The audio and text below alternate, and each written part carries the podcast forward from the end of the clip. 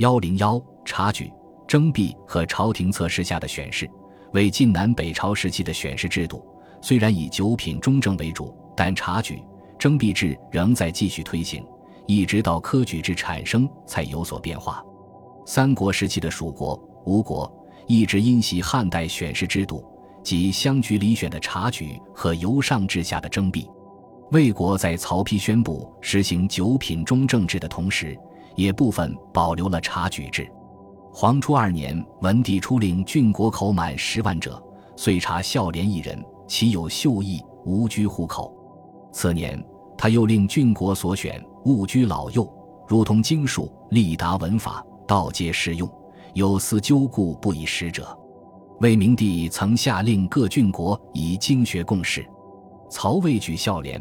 不同汉朝只偏重德行，而是要求德才并重。据《晋书·魏书传》记载，曹魏时期已出现了用考试形式录取官吏的办法，这是隋唐开科取士的先声。曹魏的察举注意的是孝廉、秀才两科，而贤良科只在魏明帝时期进行过两次，不过例行公事而已。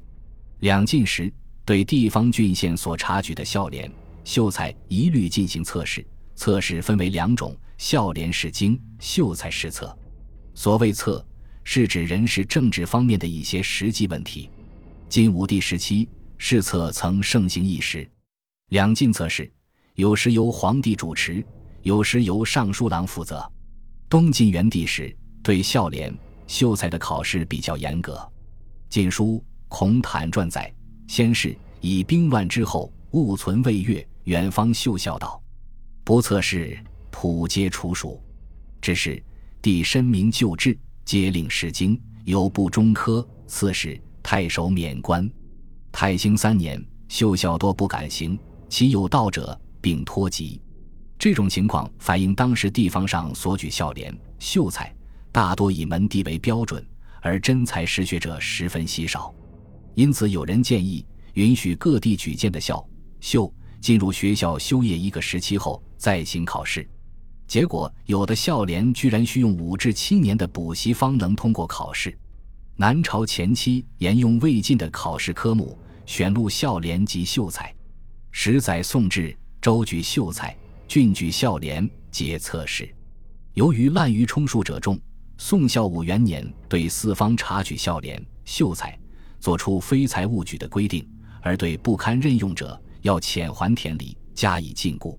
宋明帝太始三年，尚书都令史洛载提出了测试秀才评定成绩的标准，以五问测对，凡五问全答对者为上等，三四题者为中等，二题者为下等，一问皆答不出者落地。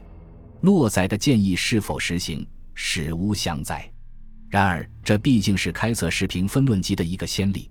南朝后期，朝廷在测试中又增设了高第，明经诸科。天监年间，梁武帝下诏称：“其能通易经，始末无卷者，测试之后，选可量加序录。虽复牛监养死，含品后门，并随才试例，勿有遗格。”这是为纠正当时贵有子弟故人答测的现象。而企图通过测试在下层社会录用人才而采取的措施，北朝的孝廉、秀才的考试基本上同于南朝。北魏在实行汉化政策后，在举试测试孝廉、秀才的同时，增加了征召贤良之法，使大量汉族士人入朝为官。魏世祖神四年特下诏书，要求各地举一民，选送优秀士人。当时。名士卢选、崔绰皆得应征，由州郡选送的各色人物达数百名之多。这些人士赴向魏廷推举人才，中原名士一时间尽被网罗其中。魏孝文帝、宣武帝之时，皇帝还曾亲自测问孝廉、秀才。北魏一招大体是查孝廉篇章句，举秀才重文才。但是到北魏后期，测试选试出现过多过滥的现象。由于职少人多，朝廷只好采取停年阁的办法。北齐剿魏之弊，严格考试，并与九品授官相结合起来。天宝末年，北齐文宣帝规定，设册十条能通八条以上者，才可授九品出身。文献通考中描述说，北齐天子常坐朝堂，亲自测试小秀，凡书写烂裂者，罚饮墨水一升；文理孟浪者，夺席并脱下佩刀。西魏末年，宇文泰定六条诏书，明确提出成魏齐之师，霸门资之制，选士当不限资音，为在得人的正确主张。北周武帝延续了这一重大改革，在位之时，共四次下求贤诏书，一再声称选士不限门第，只问经术，以其广揽人才。魏晋南北朝时期，各朝在察举孝廉的过程中，都逐渐转向考试。